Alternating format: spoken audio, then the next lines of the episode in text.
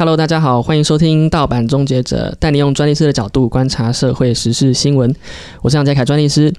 今天呢，这一集万人机变，我同样邀请到了丽丽来到我们的节目现场，来跟我们分享有关呃药品专利的呃相关的规则，到底要不要有这个专利制度呢？或者说这个专利制度应该要强还是要弱？那我们今天再次邀请到丽丽到我们节目，那我再请这个。丽丽自我介绍一下，我们开头好烂。嗨，大家好，我是丽丽滕佩伦，我从事医药专利这个行业应该有十几将近二十年的时间了。那我目前在一间美国公司 IPD Analytics 担任大中华区的法规分析。OK，好，那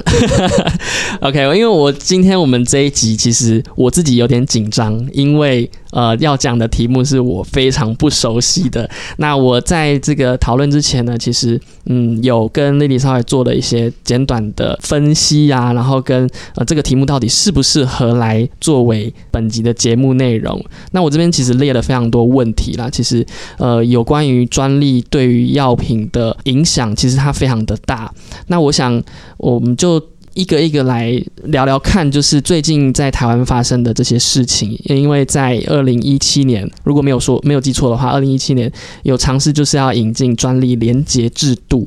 然后改变台湾的一个专利现有的这个制度啦。对，所以呃，可以跟各位听众分享一下这个专利连接制度到底是什么样一个东西吗？呃，以专利连接制度来说呢，我们先用最广义的这个专利连接制度来讨论，就是它其实是一个。起源于在一九八四年的美国的一个法案。那他当时呢，其实这法案的背景是在一九八四年的时候，美国的市场上的药品几乎都是呃新药研发厂商，也就是我们所谓原厂所所开发出来的药品为主。那因为呃只有一家厂商就是原厂在卖，所以呢药价其实就相对非常的高，所以一般人其实他就买不起药。另外呢，在当时的就是专利法规的制度下面，所所谓的学名药厂，也就是他去开发跟原厂相同成分、相同适应症这样子的药厂的这些厂商，他必须要等到原厂手上所拥有的专利权都到期了之后，他才能够开始做临床试验，然后再去申请药证。所以这就会导致说，在专利到期之后，甚至很长一段时要经过好几年的时间，这些学名药才有办法上市。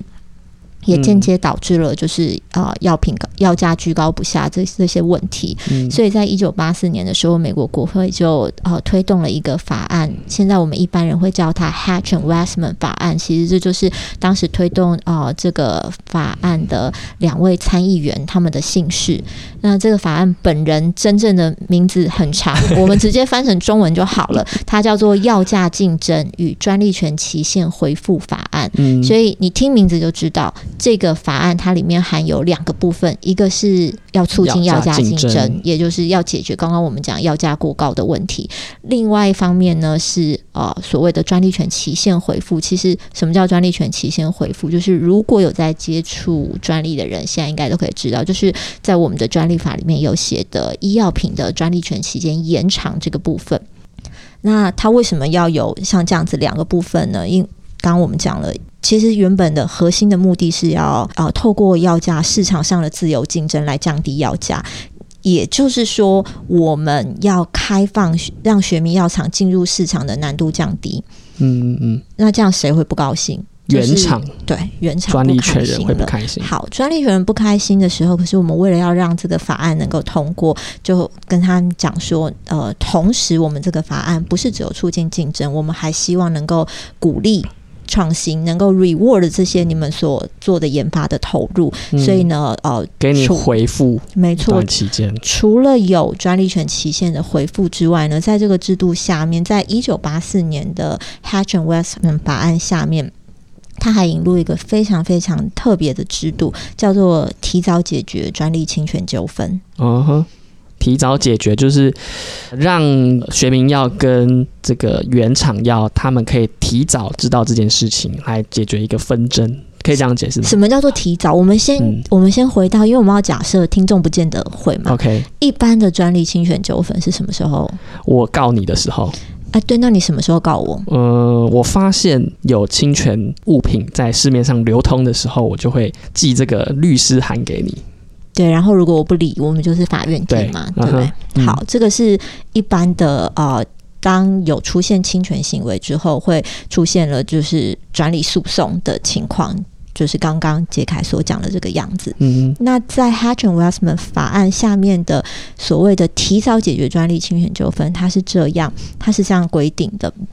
就是今天学名药厂，因为我们要首先还要提认另外一件事情，药品跟其他东西不一样，不是说今天我做出来想卖就可以卖，嗯所以药品我必须先在美国我要取得 FDA 的许可，我要去把相关的试验资料都准备好之后呢，交到 FDA 让它审核，拿到了许可之后，我才能够贩卖。对，好所以呢，这个 Hatch and Waxman 法案它规定说。我送件的时候，也就是说，我今天学名药厂把那些资料全部都准备好。以前是要印出一一大叠纸本，现在是送电子档就可以。我电子档送给 FDA 的时候，嗯，送件之后，他要求学名药厂要去通知原厂，等于去他家按门，，哦自己自己送上门就对了。对，跟他讲说，哎哎哎，就假设我要用你家产品。对，对对对，我们这样好了，杰凯当原厂，那我当学民药厂，就是嗯我要按门铃说：“叮咚叮咚，杨杰凯，我打算做你们家的产品，我已经跟 FDA 提出申请了，你看着办吧。OK，然后我就要来看一下，说你的东西到底是，哎、有没有用到我的专利？对嗯。啊、其实，在这个制度下面，它同时还规定了说，杨杰凯尼，也就是原厂，他要先把跟他药品相关的一些专利呢，要先公开出来，哦，我自己要公开。对，我们有限定说，就是特定类型的专利，要求说原厂要先让大家知道说，我觉得这我手中这几个专利，可能十个，可能五个，可能一百个，是跟我的产品相关的，所以会先有一个列表。那这时候，刚刚我们讲，在你有先公开你的专利，然后我又学名药厂跟 FDA 提出申请，去按了你家门铃之后，这个时间点你要记得一件事，刚刚我们讲嘛，药品要经过 FDA 许可才能卖，所以我现在可以卖了吗？不行，好，我我还不能卖，那有侵权产品在市面上流通吗？也没有，那有侵权行为吗？也没有。好，可是，在 Hatch and Waxman 法案它规定说，在我按了你家门铃之后的这个当下，你就可以先去法院告我了。，对我这么好就对了，就是我我就可以直接说，哎、那个你这个东西就是落入我的这个你要做的这个东西会落入我的专利权范围。那我只要这样子分析一个报告出来说，好，那我就要提告，可以这样子对不对？其实你不用分析报告，我不用分析报告吗？因为我按了你家门铃这件事情，就是我跟 FDA 送件这件事情，基本上就自成已经践行了这个相关的法律程序，所以其实呃，你可以凭这个就可以去法院提起诉哦，原来是这个样子啊。对哦，了解了解。那那这样子的话，不是就对我非常的优，就是优势嘛，对不对？但是呃，我们要回到刚刚我们讲一九八四年的那个时间点。嗯，上你要考量到说，呃，当时这个制度的设计，其实呃是在两股势力当中的一个平衡，就是一方面我们希望能够让学名药厂紧速上市，嗯所以其实，在那个时空背景下面，呃，美国的药事法也做了一些相关的修正，呃，专利法也有修正。譬如说，第一个就是。是呃，我现在学名药厂可以在你专利还没有到期的时间，我就开始做一些为了将来申请药证相关的试验。我可以先去生产，你的你专利权还有期限还在哦，哦，我就可以去生产这个化合物，然后同时我可以做一些为了申请药证所必要的实验。这些东西西都例外的被视为说不侵害专利权的范围。就是呃，如果说对专利法稍微呃有一点了解的话，我们现在看到写在专利法里面的那个学名药试验免责的部分，嗯其实就是在美国一九八四年的这个法案里面呃出现的。那另外还有就是呃，当时一九八四年也简化了学名药的申请程序，所以当你法规它在当时在制定的时候，因为它其实一个主要目标是为了让学名药可以紧速上市嘛，所以给了我学名药厂这些优惠。那但是你要想，如果光只有这样的话，那些平常花大钱在研发新药的学名药厂，就是杰凯为代表，杰凯药对药药厂，他会乖乖接就范吗？就不会啊。对，对所以当时一定也是引起了啊、另外一方的反弹，所以呢，这其实是一个 compromise 的结果。嗯对，在这样子的制度下面，那我们大概介绍完了三十几年前。那快四十年了，嗯美国的制度之后呢，我们再回到刚刚杰凯提到的，就是啊、嗯前一阵子对呃二零一七吗？对对，二零一七年的时候呢，啊、在台湾的所谓的专利连接制度，我们其实是在做什么呢？其实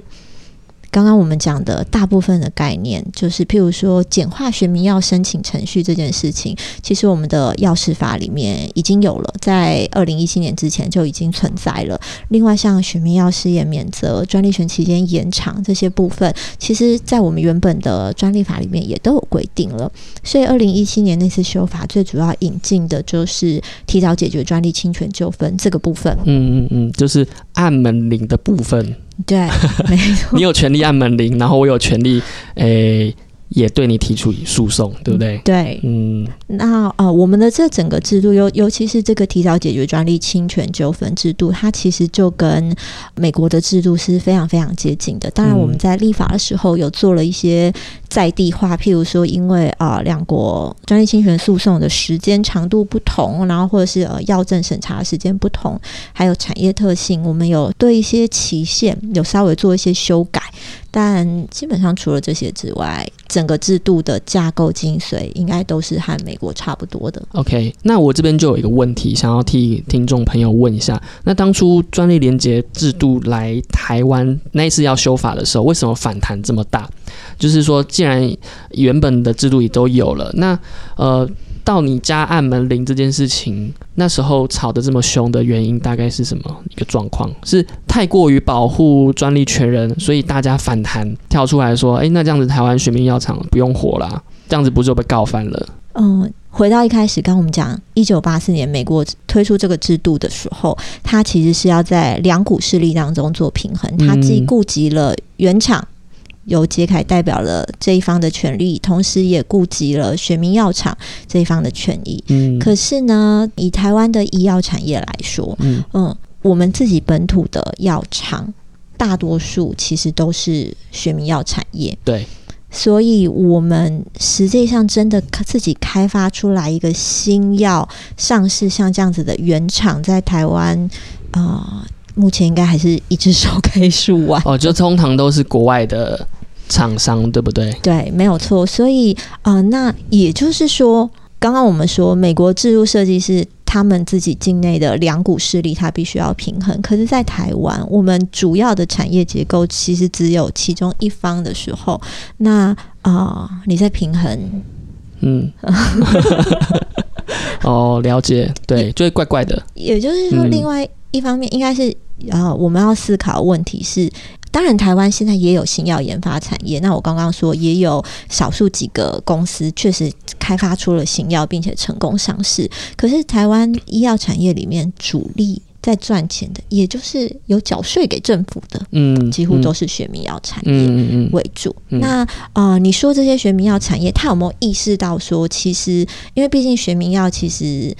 当它的药品可以卖的比较低的时候，它其实利润没有原厂那么好。嗯嗯他们有没有想要转型？有，其实很多学名药厂他们呃会透过投资的方式去投资一些新药厂商，那他投资的钱哪来？嗯从他卖学名药的钱来嘛。嗯嗯嗯，所以呃，在在这样子的过程当中，他会认为说，你现在引进这个提早解决专利侵权纠纷是比较保护原厂这一方的。嗯也就是在这个 moment，他们眼前只看到了今天你要新加进来的这个制度对是学名药是对台湾学名药厂不利的。对，他认为，当你让他不利的时候，其实也会影响他整个后续的产业的发展。了解，所以这个是当时大家蛮多反弹的原因。其实你说要反弹，我我觉得你可能不知道一件事情，就是当年在立法的过程当中，我跟一些朋友，嗯，这个恩年，我记得你那时候也蛮积极的，对我们做了一些，我们做了什么傻事呢？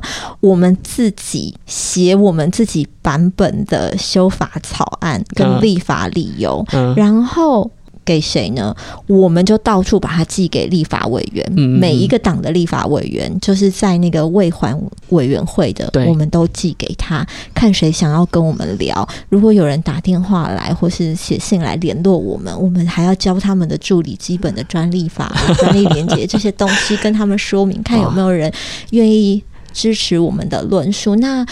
应该这样说，我们不是反对，嗯呃，就是这个提早解决专利侵权纠纷的嗯。这个制度的引进。那事实上也必须意识到一件事情，就是在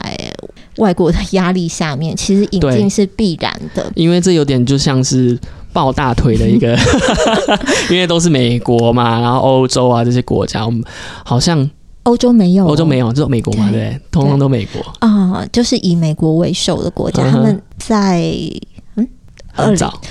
他们其实应该这样讲，美国应该从两千年左右嗯就开始想要把这整套 Hatch and Westman 法案里面的制度，呃，希望台湾能够引入。嗯，嗯那我们的药政主管机关一直就是用你来炒一次，我就放一点点东西应付你的这个概念，哦所以这就是为什么刚刚我们讲 Hatch and Westman 整个法案里面架构了非常多的特点，嗯在我们原本的药事法或专利法其实都已经逐步都有了，就是他来叫一叫，我们就让一点。嗯哼。那但是最后这一个一直守，我们一直 hold 着，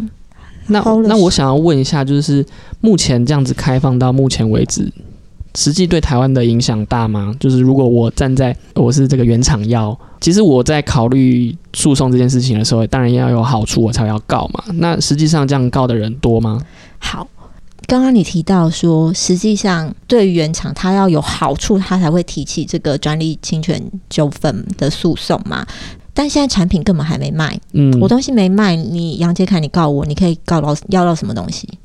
会有损害赔偿吗？也没有哎、对，所以没有损害赔偿，啊那原厂到底可以从中得到什么？在这个制度下面呢，是这样子的，就是。当我提出了学名要申请之后，而杨杰凯原厂在一定的时间提起诉讼之后，其实呢，原本我的药证申请是卫福部在审查嘛，对，这时候卫福部会把我的案子就放着，放十二个月，哦，就阻止，就有点像就是卡你的感觉，对对？他不发证给我，我就不能卖。嗯，那你说这十二个月有什么影响呢？通常一般来说，在台湾的学民要申请，我们要政机关的审查时间大概是六个月，嗯，所以十二个月等于就是你多卡了我。半年的时间，让我的产品没有办法卖，也就是原厂的产品就可以在市场上只有他自己一家的再多卖。在独卖。哎、对这让我想，就是想到我们我们这一集的第一个问题，就是说，那听起来这样子就是非常的不公平嘛。就是如果说今天有另外一个国家突然出现了，好了。就突然在海岛上面就突然冒出一个国家，那他现在开始要建制这个专利制度。那如果我们是这个，就是都是开发药品的，或者是我们是这个立法者，会会想要引进专利制度吗？因为听起来这样子的话，那我自己去进这些药品来，那受惠的是我们这个国民嘛？那这样子不就好了吗？为什么还要专利制度？其实我一直想要问这个问题。一开始专利制度跟药品这件事情，就是专利制度当然是保护创新没有错，保护这个投资人啊、开发者啊，然后他可以享有一段期间去制造出这个药品。但是现在这个阶段好像有点像是专利权人的这个权利实在是太大了，那以至于说一直在反省说这个专利权是不是要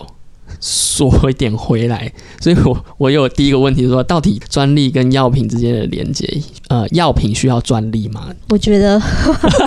我觉得这个问题超难的，但是呃，我们今天其实因为这个问题。听众可能可能觉得非常的艰深，我猜应该有蛮多部分的朋友应该在前面都已经听，都已经转掉了，所以我们一题一题来讨论好了，我们就是用讨论的。所以专利制度在在一开始的，就是出现有预想到说要这件事情会演变成说，哎、已经超过十几二十年，然后也好像没有达成他一开始想的那样子刺激创新这件事情。我觉得你不能够这样讲，我们、嗯我们应该这样想好了。你刚刚在讲是说，假设现在有一个横空出世的国家，嗯那在选择要不要引入专利制度，跟让他的国民能够有非常多低价药品之间，他们应该如何的做抉择？对，那我们这样说好了，嗯，在没有专利制度的时候，嗯，这世界上有没有药品？也有啊，对，对，中药，其实不只是对你讲中药，那这样说好了，神农开始尝百草的时候，那时候有专利制度吗？也没有，就是吃一吃，然后死掉一堆人这样子。对，李时珍写《本草纲目》的时候也没有嘛。嗯，所以不需要有专利制度的情况下面，其实科技它的进展仍然是会在这个时间的巨轮下面，仍然是会前进的。对，可是，其实刚刚也提到，专利制度啊、的初衷其实就是希望能够促进创新。那嗯你说它在呃药品这个领域里面有没有达到像这样子的功效？我觉得它某种程度上也对于就是。医药产业，尤其是刚刚我们说原厂的开发者来说，其实是有提供了相当的诱因的，因为嗯毕竟药品开发其实本身是一个非常漫长又非常花钱的过程。嗯那嗯我先前看国外一个报告，他就提到说，你知道，嗯，你在实验室里面啊，大概要合成一万个化合物，最后只有一个能够成功通过重重的审查，拿到药证进入市场，所以它就是一个。一将功成万骨枯的哦一个领域，那而且你说合成一万个化合物，你要不要成本？这些东西一路的研发过程，以一个结构比较简单的小分子药物来说，它其实研发的成本大概超过二十亿美金，嗯，这么花钱，对。嗯那所以某种程度上也正是因为研发时间长又花钱，成功率又低。可是，一旦成功之后，其实药厂可以从中，尤其是呃，当他刚推出这个产品，只有他能够在市场卖的时候，其实它的获利是非常非常高的，也就导致药厂非常有钱。对药厂非常有钱的时候，他们就有很多的人力跟财力去游说对，还有这个政商关系也会变得非常好。这也就是为什么我们刚刚看到了，在药品的世界里面，专呃，药品的专利权人他享有一些其他领域的专利所对啊，没有的没有的，特殊的待遇。有点像量身定制给专利呃给药品领域的一种制度。对其实我这边想到一件事情，就是说，以现在技科技进步这么的快，二十年有真的需要给这么长吗？就是因为现在像呃 AI 啊，或者是电脑去选择要试验的品项，或者是试验的项目，都可以省去以前在这样子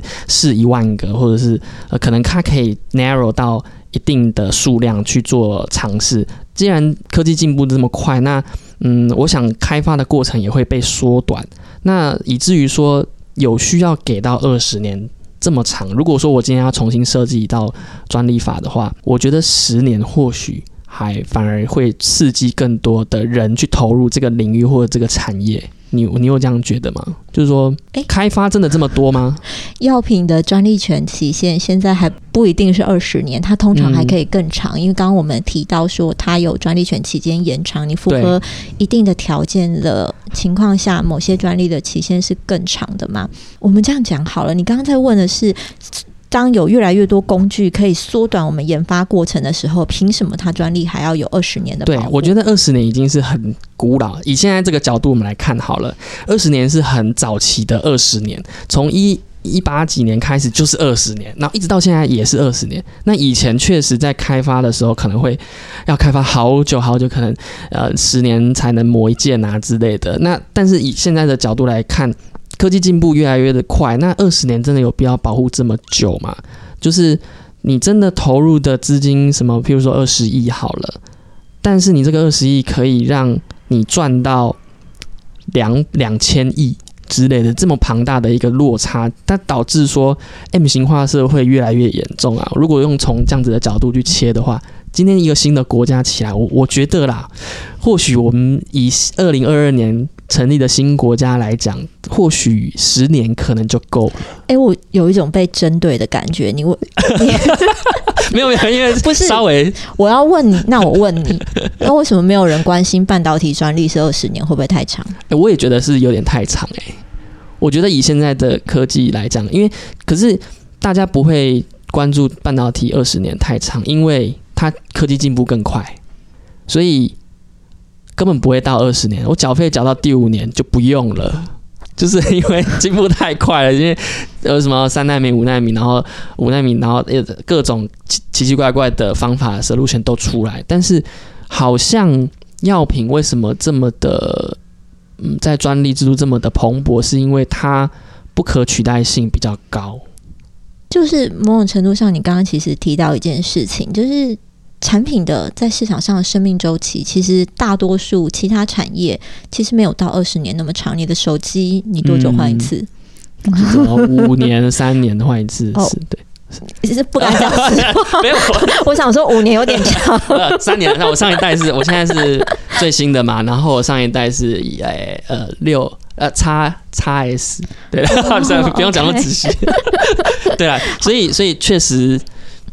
没有没有那么没有那么长啦。对，就是手机只替换没有那么快，哎、没有那么没有那么长。对啊，对，但是某种程度，哎、我其实我不知道台积电一年研发经费多少钱。这个我也不知道，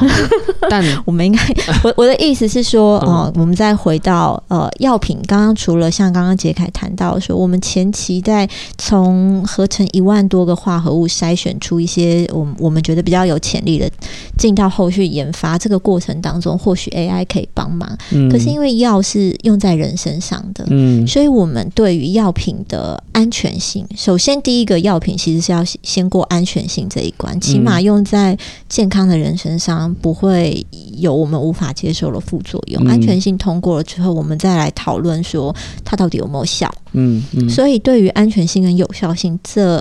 啊、这两个部分的验证，目前啊、要花很多时间，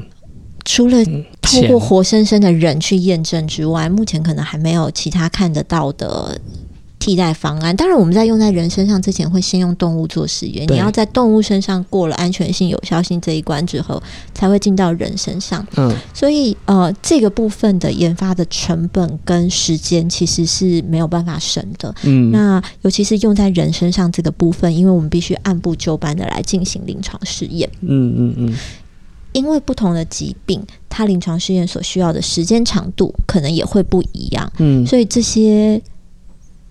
总之是不能节省的。这也就是为什么我们药品的专利权期限，我们会在二十年之外，还可以再有条件的再去帮他做延长。嗯，就是因为有可能这个临床试验的过程，还有假设你今天是一个全新的药，主管机关在审核的时候，他可能呃要对你的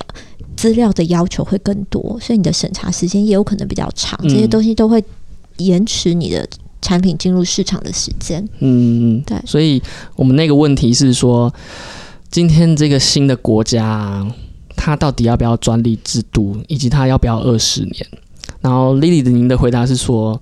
嗯，还是要有，然后二十年可能算是刚刚好而已。应该是这样说，嗯我觉得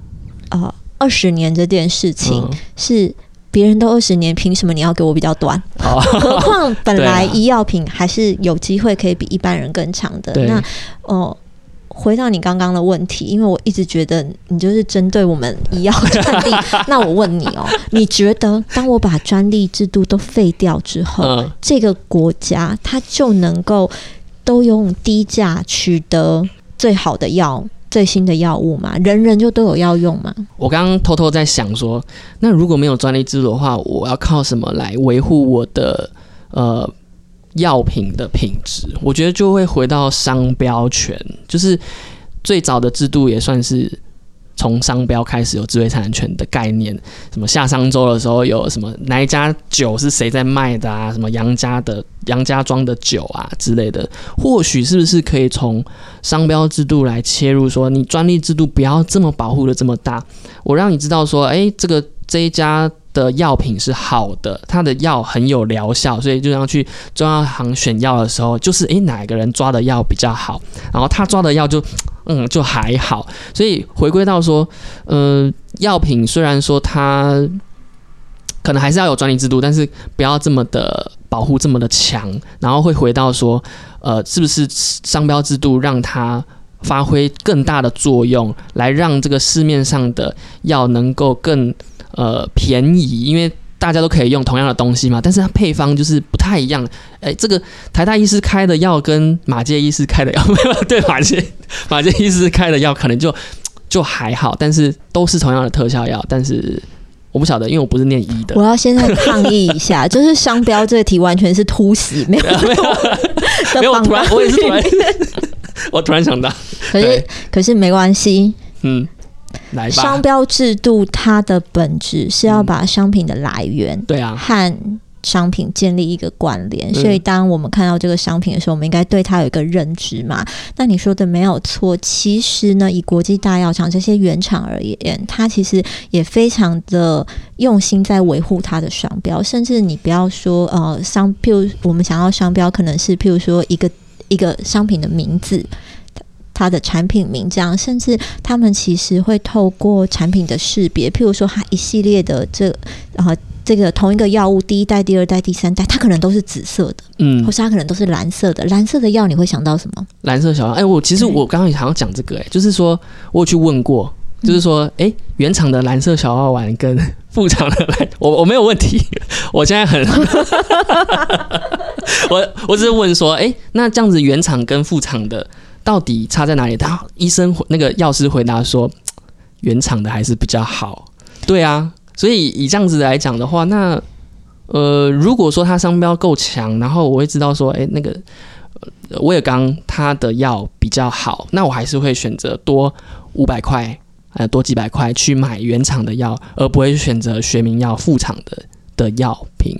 对啊，这样子不是也可以吗？那、在他们都没有专利啦。原厂的药比较好这件事情，其实就是一个非常吊诡的论述，因为我们不好意思要回去比较无聊的话题。刚刚我们讲说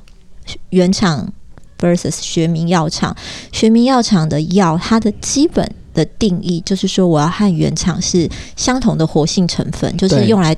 处理症状、与治病的这个成分是要相同的，然后呢，它的剂量也要是一样的。嗯还有就是哦、相同的剂型，就是你是药丸，我也是药丸，嗯，嗯最后还有效果要是一样的。嗯我要能够证明这些东西都是一样的，理论上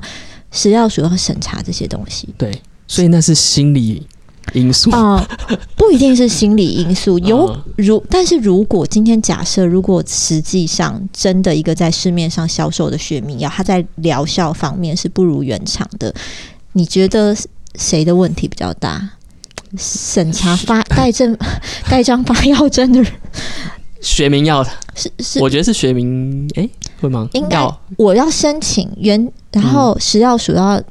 认证，他对他要认，他要通过审核去确认说我的产品确实疗效和原厂是一样的，嗯。他才能够让我上市嘛。对啊，那呃，所以像你刚刚提到的说，药师认为说，呃，原厂的可能还是比较好，这个部分，我觉得这其实也是呃，我们在台湾医药产业，然嗯后甚至包括连主管机关都一起需要再去跟啊、一般的民众去教育的一个过程，甚至不光是一般民众，连药师也需要教育，嗯嗯，因为实际上这样讲好了，它应该要通过我们食药署的审查之后，疗效要是相等的。对，好，我们先不讲有可能审查不好。准了这些疗效不相等的东西，我们相信我们的审查品质，所以这些东西疗效要是一样，还不能嗯比较好、哦，嗯，它要是一样，要不能更好。嗯更好也叫也是不合格。嗯所以呢，呃，就是不应该不同。那当大家如果都能够有这样子的人对我学名要有这样子的认知的时候，这时候才能够达到像譬如说我们刚刚讲 Hatch and Westman 法案，因为你觉得这两个产品是一样，买谁都可以的时候，才能够透过市场竞争降低药价嘛。嗯对，当如果一直民众普遍的认知，甚至是连专业人士的普遍认知都觉得原厂的效果比较好，学名药厂的效果比较差的时候，这其实呃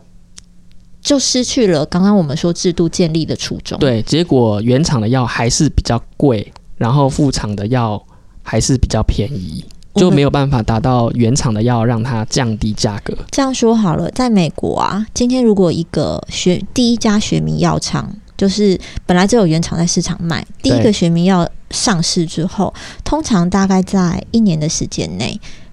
还是半年、一年，我们就算一年好了。这个学名药可以侵蚀掉，可以抢走原厂六成的市场。哦，这么多，对那在这样子的状况下，原厂的价格也有可能会降低，它才能够跟雪明药厂竞争。而雪明药厂本身因为它的研发成本相对低很多，时间也短，所以它的价格一定是低的，所以就可以达到促进药价竞争的效果。对，甚至像 FDA 呃，它的嗯数据显示，在美国其实学名药的处方前大概通常可以达到九成以上，也就是说，今天开。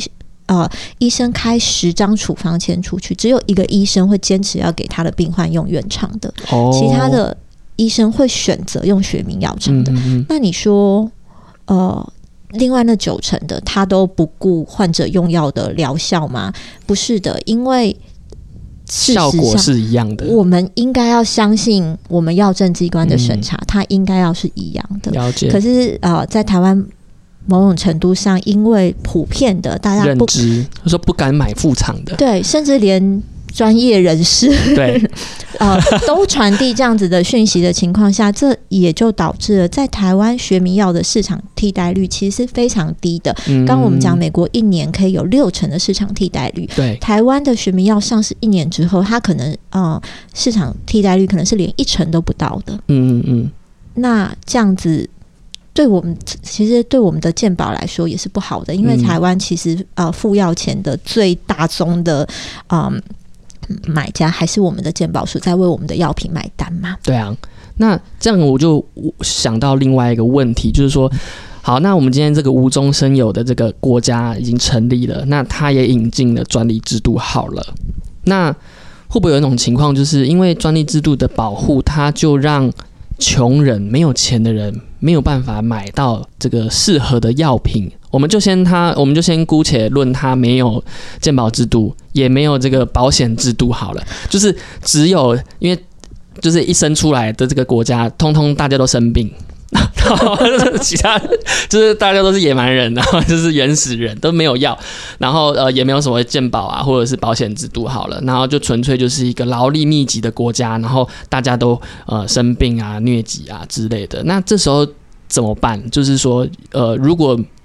这个专利制度一旦进来，它确实要药价会比较高，然后也没有学名药的状况之下，那那这样子怎么去解决它？如果说有专利制度的话。对啊，我们这样讲好了。刚刚我们介绍了美国的专利连接制度，一九八四年，它的这个制度建立的背景就是当时药价过高嘛，所以我们的主要政策目的就是希望平抑药价，嗯，透过市场竞争来达到这个效果。对，那么快四十年过去了，美国。穷人都有药吃了吗？他们药价降低了吗？也没有，不但没有，而且美国其实一些热卖的药品药价其实是年年涨的，还在涨。呃，对。然后有些药品，其实你说都是专利制度造成的嘛？有些药品甚至它的主要的这个药品的治病的活性成分的专利都已经过期，嗯，有过期数十年的药价，它仍然年年涨。嗯嗯，为什么？因为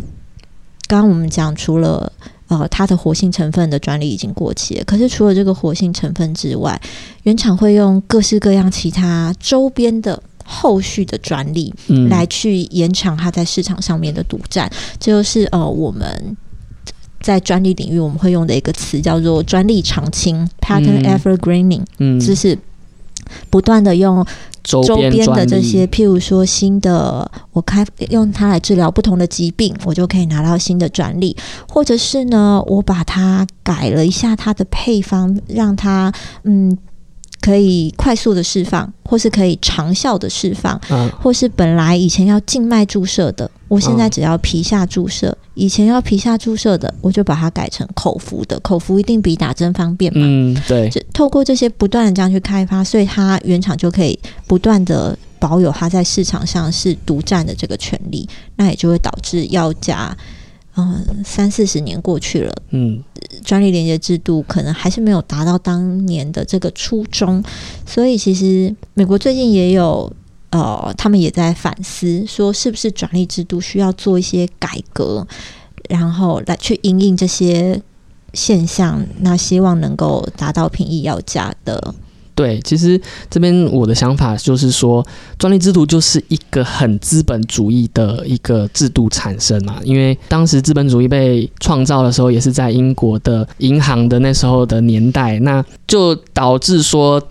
这套制度就被很好的运用在资本主义的社会，因为它就是欲望的一个展现，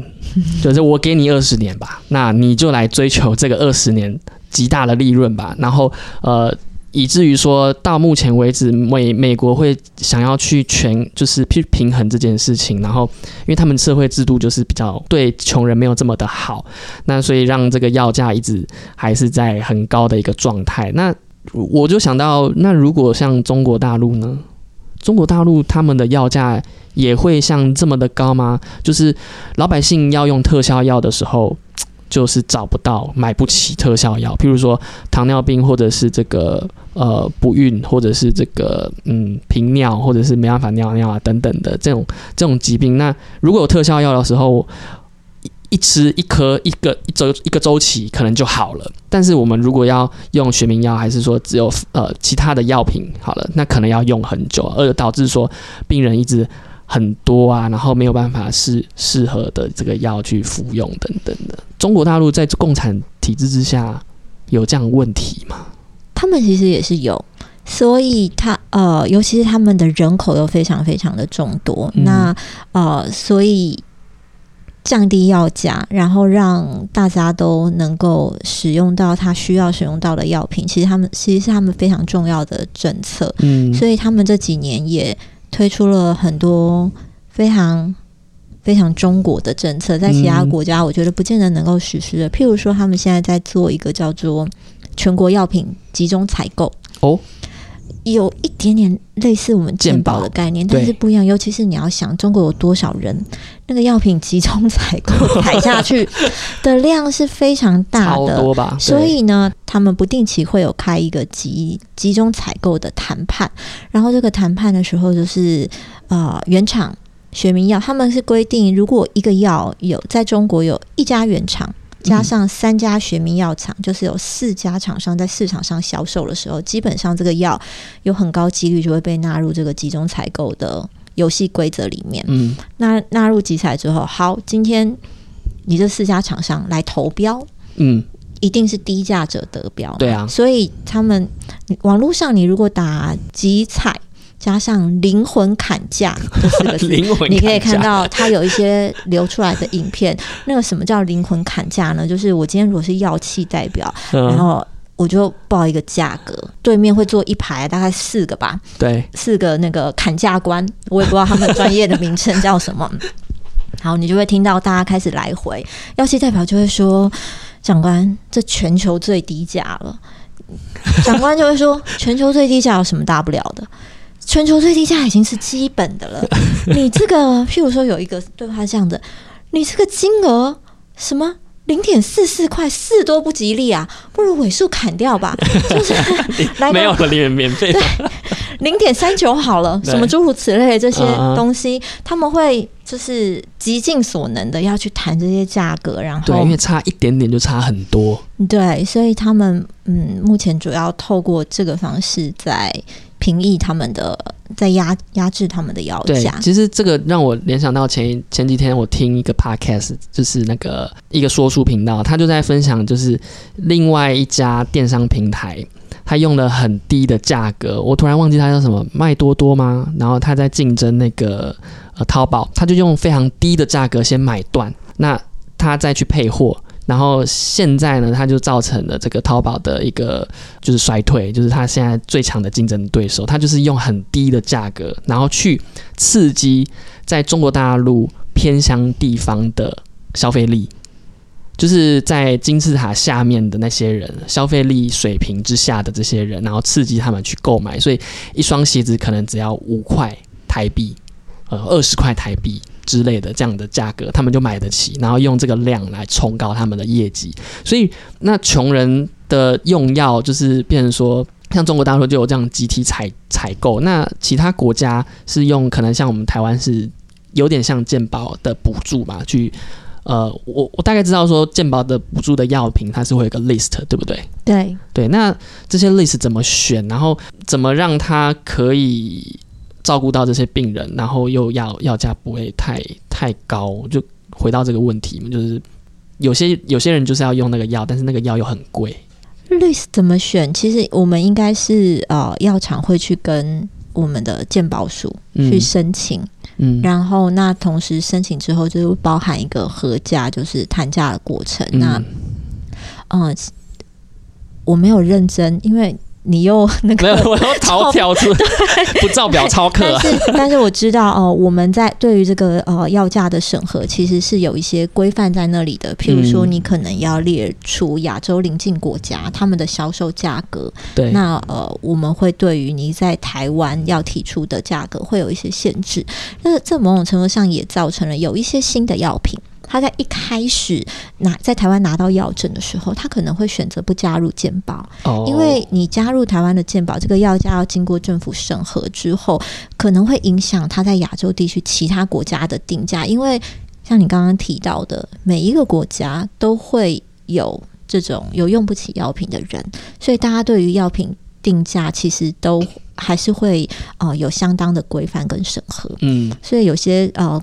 原厂的新药，国外的药品，他会一开始选择不要加入台湾的健保，这样他嗯好在其他的国家合到一个比较好的价格。嗯那可能之后过一阵子，他再回头来申请加入健保，因为嗯那时候它的价格被第一个在台湾，因为你有其他国家比较高的价格可以参考了，所以你在台湾也不会拿到太低的价格。那另外一个就是，嗯。你也不会因为台湾的价格比较低，嗯影响到你在日本、韩国药品的定价。对对，哦，那我们再又又跳到跳回那个我们新生的这个国家好了。那我们刚刚问题就是说，穷人没有办法用药怎么办啊？对啊，这个就就只能这样嘛。如果专利制度引进，他其实穷人的用药问题，我觉得不能都推到专利制度头上，哦因为尤其是你要想，对于药厂来说，它在商言商，它本来就是会尽可能的想要多赚钱嘛，谁嗯会放着白花花的银子不赚呢？所以呃，或许这个就是一体两面吧。你有专利制度的话，你确实可以达到某种程度让他们创新，然后有更好的药，但就变成不能给太多权利，对不对？我又要来攻击我们没有啦 好啦，我们其实不要多一点的权利，我们只 要跟大家一样。如果嗯，爱迪生可以申请一千多个专利，那一间药厂为什么不能对他一个产品申请一百个专利去保护呢？嗯我们没有规定上限嘛，嗯，对不对？然后或者是呃，如果我的专利申请案是通过了主管机关的审查，那它基本上我们应该预设它是有效的，它就是嗯可以保护我的产品、我的企业放在那里。所以我们不要求更好，我们只要求一视同仁看待的话，其实我觉得不能把这些东西都推到药品有专利这件事情上面去看待。好。对，那那我们最后一个问题好了，我们最后来讨论一个问题，就是说，以你从业比较久的一个经验来看起来，嗯，专利制度真的有达到刺激资金投入跟呃产品创新吗？这件事情，我觉得它是有的，对尤其是像嗯，我先前在在我加入 IPD 之前，我曾经在台湾的一间那个新创的新药研发公司。嗯担任过制裁经理。那在呃那段时间，其实你就可以很明显的看到，我们今天如果呃希望引入外部资金的时候，其实大家最关心的就是，呃，我知道你有很好的技术。可是，如果这个技术人人都可以用的话，那我为什么要把钱花在你身上？所以他们都会很在乎，说你到底是不是有足够的制裁权去保护你所谓的这个创新的技术，然后让你在产品开发出来之后能够从中获利，它的投资才会有回收嘛。嗯嗯嗯，所以呃，就这一方面来说，特别是对于这种新创的企业来说，我觉得这个制度确实是有用的，因为他如果没有专利权的话，那个投资可能案子通常都是谈不下去的。对啊，那我就想说，如果没有专利制度的话，那比的就会是其他的东西嘛，对不对？就可能会是比什么商标啊，比通路啊，比他人脉啊，那好像也没有不好。但是你刚刚讲的这些东西是要产品有出来的情况，嗯他们才会有这些部分，才会去谈商标，通路。嗯但是我讲，我刚刚提到的是，对于一些新创的企业，他可能手上没有太多产品的公司，嗯那他需要外部资金的时候，就会呃需要有透过专利制度的保护。我们再从另外一个方面来看好了，所以当如果没有专利制度保护这些小型公司它的研发的时候，会发生什么事情？嗯会发生你的药品都会集中在少数的大公司上面，所以一些小公司、新的公司就永远无法哦，出头。不来。我们这样嗯讲好了，你知道那个二零二一年全国不是全国，全球最畅销的药品是什么吗？二零二一，对是不是就是欧尔刚？不是。二零二一年这那个时候，没有人在乎这件事情了，大家更在乎的是保命。所以去年全球销售额最高的产品是 Pfizer 跟 BNT 合作开发的 Comirnaty 的疫苗。口服的哎疫苗，对，哦就是新冠疫苗，就是我们每天新闻上在炒的这个东西。对，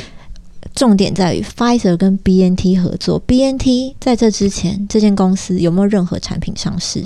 没有。哦，没有吗？对，嗯它的这个新冠疫苗，或是他开发这个疫苗所用的技术，mRNA 疫苗的技术，在这在新冠肺炎爆发之前，其实没有人要管。是是没有任何一个产品的，不是 BNT 没有做出来，嗯，是没有产品通过审核上市的。那这个技术今天为什么 Pfizer 为什么跟 BNT 合作？他们合作条件是什么？当然就是 BNT 后面有相当的智慧财产权在保护它这个核心的技术，所以嗯 Pfizer 才会跟他谈。了解，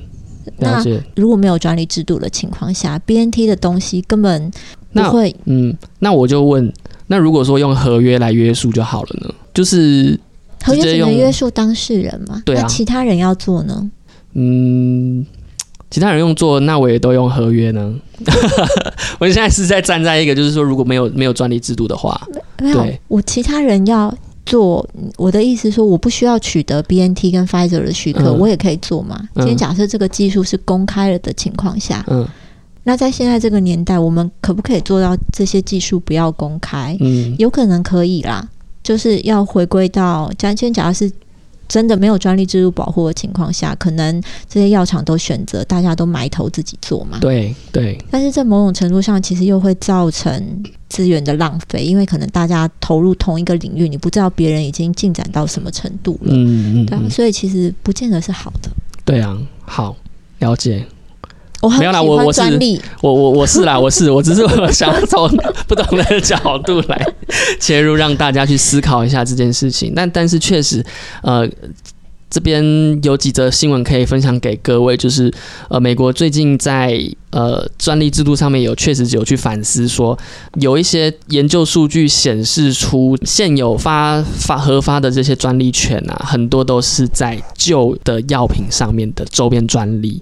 而不是投入在新的药品开发，我觉得这个事情是确实是值得被反思的。就是，嗯，原本就已经很强大的这些呃原厂药呢，它不会花这么多风险去开发新药的感觉，就是又又花了一堆钱去巩固它的这个周边的专利。就像您刚刚提到的那个丽丽提到，在印度的呃学名药，它是相当发达的，因为它对于周边的专利，它其实保护是没有，或者甚至是呃非常低的，或者是怎么样的一个法规去限制它。所以我觉得透过这一集啦，可以可以让大家去思考到说，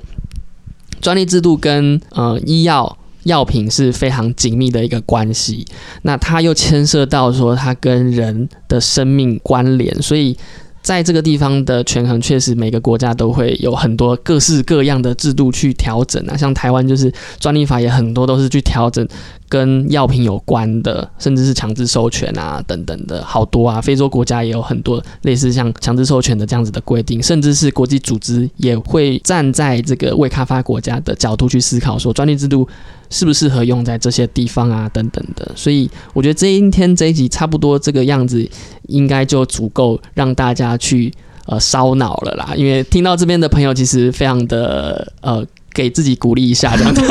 对我也在想到底还有谁可以听 听到最后。